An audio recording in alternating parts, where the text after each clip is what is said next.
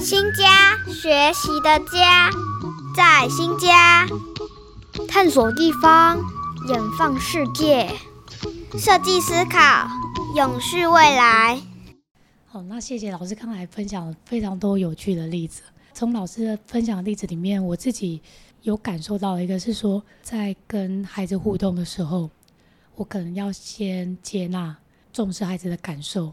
但是在重视孩子的感受之后呢，我并不会去成为他的代言人，嗯，而反而是会透过哎去提问他说，再用反问的方式，嗯，那反问的过程当中，其实在某种程度是刺激一个想象力，嗯，跟联联想力，嗯，那刺激想象力跟联想力的时候，可能就会有更多的可能性。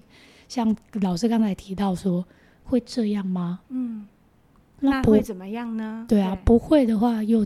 又会怎么样呢？嗯，或者是真的是这样吗？嗯，当我们被这些问题打断的时候，思考中断的时候，其实又是启发另外一个可能的机会。以前在看那个网络文章或者看剧的时候，有一段对话就是说，某 A 就会跟某 B 说：“你会不会聊天啊？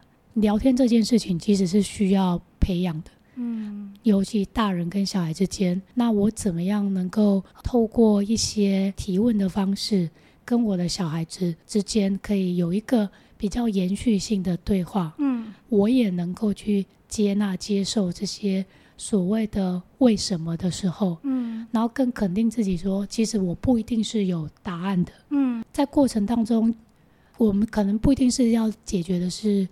知识性的问题，嗯，然后也不一定是解决一个真正一个什么样很明确的问题，嗯嗯嗯。可是，在这个历程当中，我们可能可以透过某一些引导的对话，而对某一件事情产生的理解，是好。这个是我跟刚才跟老师互动的时候，我觉得还蛮大的一个一个收获。嗯，那另外就是说吵架，嗯，就是我们可能在互动的过程。或者是对话过程，嗯，会有想法不一样的时候，是。那面对想法不一样的时候，可能就是会有一些冲突，嗯。我们在面对冲突的时候，可能可以再透过怎么样的互动，可以让这个冲突可以有一个呃比较开朗、明朗的一个看到这个事事情的样貌。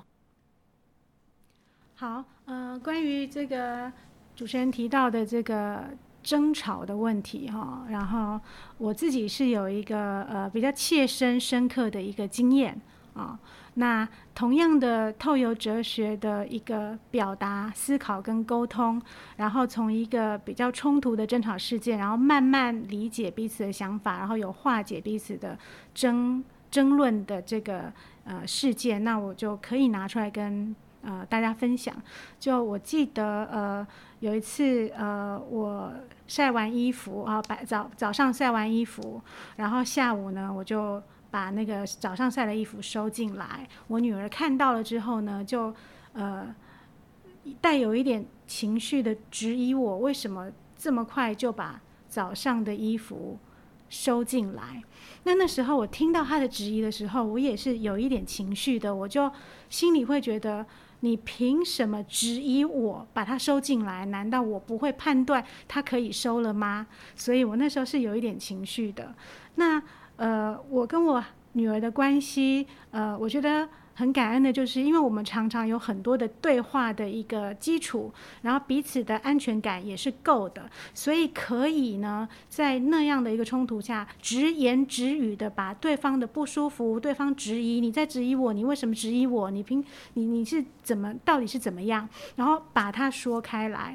所以呢，我那时候是有情绪的，我觉得他怎么质疑我收衣服这件事情。后来我发现，原来他不开心的是。他觉得我如果这么早收，是不是有一些衣服其实还没有完全的干，我就把它收进来了？那我为什么要这么急？他很不不开心。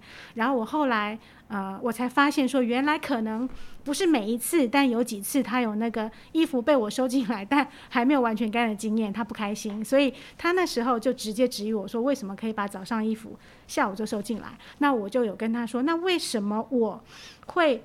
不开心，你的质疑呢？是因为在那一天，我其实是，呃，知道太阳很大，那我有去不断的去翻动那些衣服，我就把它转过来啊。所以呢，我有去好好的照顾那些衣服，让它可以呃充分的在各个角度呢吸收它阳光啊。因为我想要赶快把它收进来，我不想要再放隔夜，然后我就没有时间收。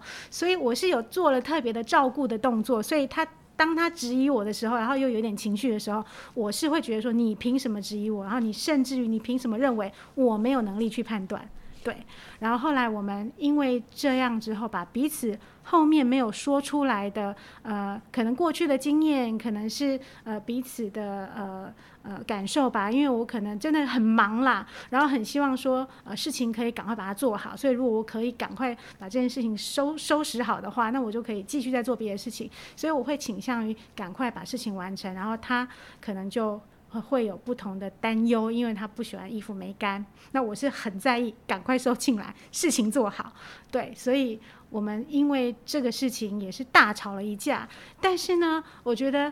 很棒的是，我们两个都可以把自己为什么生气，自己在意的点是什么，好好的、充分的理解，好好充分的沟通。那他也知道说，我会这样生气，是因为我真的那一天有好好的照顾那些衣服，所以他那样控诉是没有基础的。但我也知道他不开心，是因为他衣服曾经没干被我收进来，所以他不开心。曾经有这样的经验，所以就把它说开了之后，那还是呢，我们就是还是感情呢，就是不会因为。争吵、意见不同，然后就好像无法修复。我我觉得我们的争吵跟沟通都是建立在一个我们会和好这样的安全感跟前提下，然后把彼此的想法、感受通通都说出来啊，即便有点激烈，但是也可以说。那我相信，嗯，但我猜很多的亲子关系不见得可以敢可以这样说，因为可能怕说出来之后。第一，家长会不理解；再来，可能家长会觉得我们怎么不孝啊、忤逆呀，或怎么。然后呢，家长可能也不敢说，因为他可能觉得孩子不懂，或者是不没无法体会做家事很忙，然后工作很繁忙，然后那种心，可能也觉得孩子无法同理，也不会把自己心里面那种事情太多了，所以赶快处理的那种焦虑，呃，他可能觉得孩子也。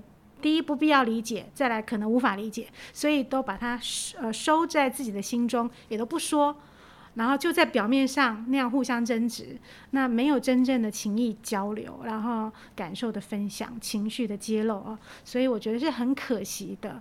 那我觉得真的是因为我常常跟女儿互动、讨论、交流、对话，累积这样的基础，我们两个的情感关系是有这样的基础，even 吵架。都可以透过好好的把它说清楚，然后呢，可以完成呃，可以呃，好好的沟通这样子。对，有时候感情是吵出来的，是可能也可以这样子说。嗯嗯。不过这个过程里面，我们大概可以看得到，说当在有情绪的当下的时候，怎么样可以让这个情绪转回到这个问题本身？嗯，就是那个理解这个问题的来龙去脉。嗯嗯。相对是一个。最主要要去处理的第一步。是，当我们一直局限，就是陷入自己的情绪感受，很希望被对方理解的时候，然后可能就会忽略到说，其实背后可能都有各自的一段经验，他的故事跟经验，对，没错。然后那个经验不见得是，即便是如亲子这么亲。不见都知道，对，那更何况是你可能在工作的场域，嗯嗯嗯，或者你的孩子，嗯嗯嗯，他也许在早上在在家里出门前经历了什么事情是，对，你不清楚的，对，或者他曾经过去有的经验你是不清楚的，对，那这个部分的话，其实，在透过吵的这个过程，嗯，与其说它是吵，就是一种把彼此的想法意见能够。透过如实的、充分的对表达，对对，那这个这个如实跟充分的话，其实就会牵扯到说，这是我的感受还是真实是如何？是。那我们在培养一个理性的思考的时候，理性的思考应该不能说是不在意感受，而是说这个理性的思考是能够去回到事实是什么，嗯嗯，然后但是又同时能够关注到。情感对情感是是的，我知道你现在的情感，但是我们是回到这个事实层面，那我们可能各自要把情感这个东西先，我们也可能各自要去处理了。嗯嗯。所以，所以在这个点上是，我们不必害怕吵架。嗯嗯。那只是说，在吵架也要懂得怎么吵。吵架也要，前提是需要理解，理解事情是怎么一回事，自己怎么一回事，他人怎么一回事的吵。呃，是有建设性的吵，因为最后是结论，就是呃双方彼此充分的理解，所以是要基于理解的前提下去吵，这样。那可能因为有某种程度上的不理解啊，所以才会产生一种冲突。只要把那个理解达成了，充分的理解之后，那就没有什么好吵的。对，就是有不同的脉络跟不同的看见。对。那从这个过程当中，其实我们也可以看得到。当我们在争吵的时候，嗯，那彼此都不断的把情绪丢出来，而停留在情绪的这个层面上，在某个在某个程度，小孩子他学习到的就会是我怎么去把情绪表现出来，嗯嗯，或者是我怎么去表达我自己的的感受，先于。对事情的理解，但是如果在这个过程当中，相对比较成熟的大人，如果能够用思考去看到事情的面貌，然后跟着小孩子的对话当中，一逐一把事情怎么发生的，我们逐步把它理解清楚，或者是逐步引导，可以把感受说出来的同时，我可以接受你对我大吼，但是这个接受的前提是我们要把。某件事情理解，对厘清之后，也许事后你会对于你这个大吼的的表现会有所反思，那下次可能就再有一次的调调整或调解。其实，在这样子作为思考者的同伴的这样的一个角色，我自己的感受是，不见得是我们一定是一个引导者，而是有时候是我们互相学习，共同对。去探索，然后了解这个。事情是怎么一回事？不是我们要去引导他成为我们想要的样子。对对对，因为我们自己都不了解怎么怎么引导，所以是共同共同去探索，共同去理解彼此的一个一个历程。嘿，是。那这个方面其实就是刚才老师也提到，其实其实会建立在一个安全稳定的情感基础。对，可是这个安全稳定的情感基础，其实又是在另外一个前提是，我们是经过很多很多次的对话，嗯嗯嗯，然后彼此够了解，对的这样子的的的过程，嗯，它是一个循环性的，才会是一个可能是一个良善的一个循环，是，所以我们可能就不怕吵架，对，然后不怕把自己的想法说出来，对。对，那这个当当在家庭有这样子的互动的时候，他来到。班级教室，嗯，他在跟一般的同学，他相对也是会学习到怎么去跟人家是，呃，合理的互动，嗯嗯，那或者是合理的表达情绪，对，这可能才会是一个，在一个社会化学习的过程当中，非常需要的，对，或者是透过思考这件事情，他可能是可以带他比较有一个正向的社会化的学习，对，否则可能就是会。越长越大，越封闭心灵。对，那对很多事情带有自己的情绪性的理解，嗯，带有自己的意见，嗯，可是对事实性的东西却不愿意，或是也没机会好好了解。对，那反而就会形成某一种另外一种价值观、偏见啊，或者是一种信念出来。对，这个就是可能会是很多问题的来源，然后相对对于我们的社会也是一个蛮可惜的一个这个现象。对。嗯嗯，那最后是想要跟老师，就是刚才听老师的各种分享，其实老师还蛮会善用各种的情境来跟小孩子做这种互动对话。嗯，那如果说家长从现在开始想要在想要慢慢建立这样子的呃互动关系的话，那老师会有什么样的建议呢？就是我们可能在生活情境当中。怎么样去去可以跟我们小孩子开始开始可以有一些呃非应该是说非教导性、非单纯教导性，或者是非单纯指导性的对话。那在情境当中，我们可以怎么去善用或利用？呃，其实我觉得生活当中无处不是题材，任何的呃，任何的经验、任何的呃事件，其实都可以用来触发思考跟对话。那呃，我想比较简单的，呃，我自己我先讲我自己的例子好了，就是比如说最近呃，因为暑假嘛，然后我带女儿去图书馆借了一些书回来，呃，自己读。那呃，其中有一本书她看完了，那她看完了之后呢，我就会。想要了解，哎，你觉得这本书怎么样？好，所以你可能带孩子去看一个电影啊，或是你带孩子去哪里玩呐，你就可以问他说：“那你觉得今天你有没有什么看到什么特别的呢？好，然后你什么印象深刻的呢？你就可以开始好奇访问他，了解他。好，这个随时都都可以启动。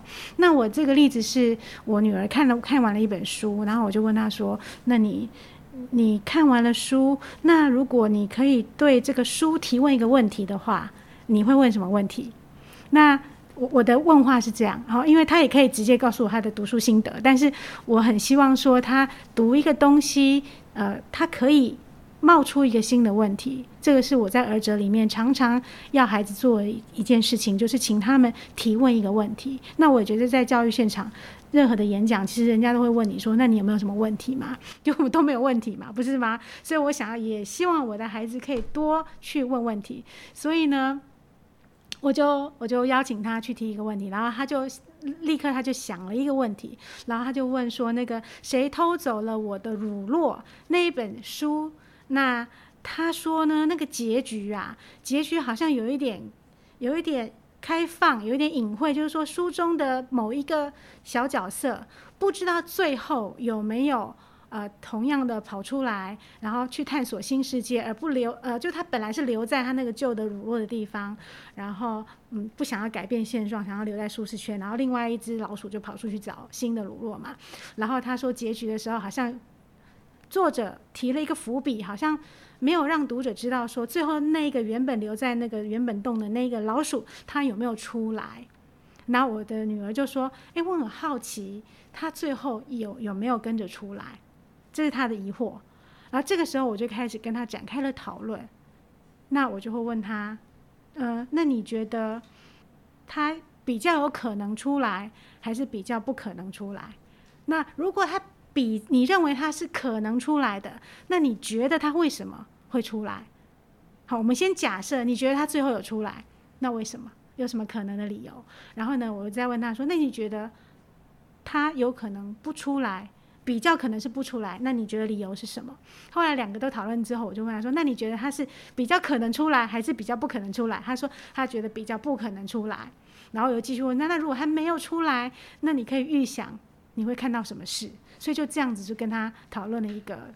他的那个读书的一个心得，然后他觉得，我觉得那个过程当中，他好像也借此而去想到一些他没有想到的问题，或是有一些想法。那我就鼓励他说：“你可以写下来呀，这样子。”对。那给刚才老师提到，就是阅读这个例子，对，其实我我就会去想到说，呃，书本就是白纸黑字，对，对于我们从小到大，好像就是一个。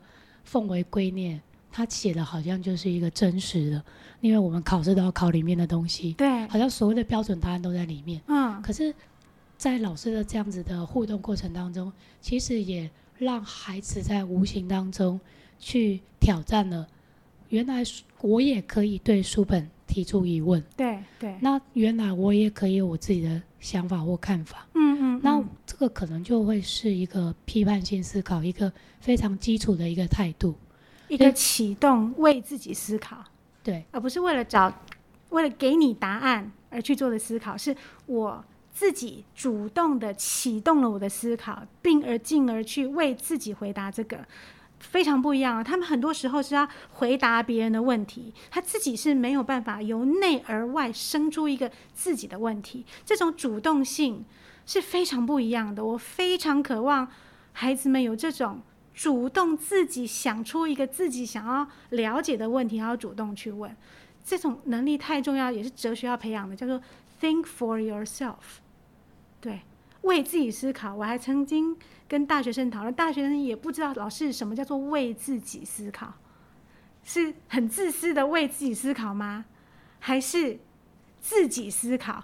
对我觉得中文没有办法把这个英文 thinking for yourself，think for yourself 这个表达的非常的完整，怎么翻都不太对，因为我们不常，我们不常要人这样做，不是吗？我我也不知道，我就觉得一直在想这个话要怎么翻。那我可以再讲一个例子，就是我这种希望女儿自己生出一个问题，自己去思考的这个呃心态呀，就是也反映在就是生活当中都是这样。比如说我家来了一个客人，然后呢，这个客人呢，他可能我们会共同样在一个餐桌里面用餐，我女儿其实也是我们这个圈圈里面的一个平等的对话哦。他是可以跟我们一起交流的，而我的学生，那我的学生的男朋友呢，好像就是一个嗯，自己当年轻老板，然后在卖那个披萨，经营就是家里面有事业，他自己六日的时候又再多多多多多呃经营一个小小的披萨窑烤披萨事业。这个时候呢，我就会问我女儿，就是说，哎，你有没有有什么问题很好奇，想要来访问这个哥哥的？我就给了他机会，丢了他一个，就说：“哎，现在有一个年轻老板哦，你现在在这里，你有没有什么问题你想要对他提问的？”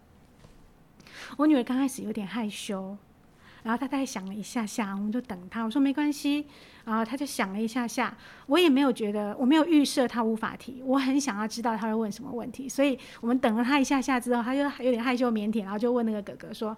哎，那你不知道有没有遇到那种 OK 啊？就是比如说我点了某某披萨，然后后来你你已经在做的时候，他又说哦，那我我想要换别的好了。就是你有没有遇到这种 OK？然后你是怎么看待跟回应这样子一个顾客的那种要求？哎。我就觉得我女儿问的问题好棒啊，然后那个那个人也就是回答的很好，这样，那我女儿又从另外一个人实际有当年轻老板的经验上，她是不是又学到了一课？而且这个问题是她自己问的，对，所以我就觉得这种邀请孩子去主动提问、探索，然后向周遭的一切人事物学习的这种，我我是非常重视的，所以他在我的身上到处就是无处不在，这个题材是无处不在的，对。为自己思考，对，为自己思考，对，可能在中文的语义上面没有这样子的一个表达，对。不过我分享一下，像我自己在写论文的那个阶段，嗯嗯，我就问问了我指导教授一个问题，嗯，我引用了那么多的文献，对，这不都是别人的话吗？是，我自己的东西在哪里？对，我的教授跟我说，这些都会是你自己的话，我当下其实都不懂。嗯，我是一直到比较接近后面的时候，因为我所引用的是用我的逻辑脉络去去堆砌，嗯，然后去做推论，嗯，那但是我是有论据的，去形成我自己的观点，嗯嗯，是到最后我才知道说我为什么要去引用别人的东西，嗯，然后最后我能够表达出的我对里面的这个问题意识，嗯，然后去形成我。我自己的看法，然后透过过一个研究去去做到论，对，去做论证。嗯，其实这个这个历程，我自己是经历了一个 think for yourself 的历程，对不对？对，但但是这个在当中的时候，我我是不理解的。嗯嗯嗯。从这个从从这些过程当中，其实刚才老师的描述里面，我也可以感受得到，是说，当我们在跟小孩子之间互动的时候，嗯，很重要是。也让小孩子练习去做一个描述，嗯，当他能够完整的去描述自己的想法，嗯，用自己的话去描述自己的想法的时候，也是一个 thinking for yourself 对的一个开始，对。所以今天到最后，我觉得这个 thinking for yourself 其实就是可以给我们一个所有的人，如果你想要进入到跟你的孩子开始有一个呃哲学性的互动思考的时候，你可以。把这件事情也放在你的心里面。当你面对争吵，当你面对孩子的疑问的时候，你要知道，他是他在为自己发问。我们自己也要为自己思考，所以我们自己也要丢问题给我们自己。是对这样的话，我们彼此都有觉察。嗯，跟你的孩子互动当中，他就是在建立一个情感紧密的连接。嗯，那你的孩子或是你自己，对于外在的各种变化，可能也是一个呃。更广阔的、更接纳性的，或者是跟格局可能就会再更高一点的这种关系。我们好像一开始说要讲这一本书，但是这个过程当中好像又没有讲这本书，这就是哲学很奇妙的地方，是我们透过一个一个的故事，那但是呢，就已经是把某一些道理或者是某一些呃想法，就把它呈现在其中。那回去的时候呢，非常建议爸爸妈妈们，然后可以带着你的孩子，那一起来阅读这本书。这里面可能有一些方法，然后你再搭配我们刚才提到的例子，或者是您就试着把自己的生活经验放进去的时候，也许你的体会就会更深。那也欢迎说大家在阅读完之后，也可以在啊我们的。我们的平台上面给我们一些反馈，跟让我们知道说，在这个过程当中，您的改变，或者是您您的孩子在这当中的经验等等。再次非常谢谢好金思教授今天跟我们的对谈。谢谢袁轩老师的邀请，谢谢大家。好，谢谢，拜拜。在新家学习，成为更好的自己，成就更多的人。新家，学习的家。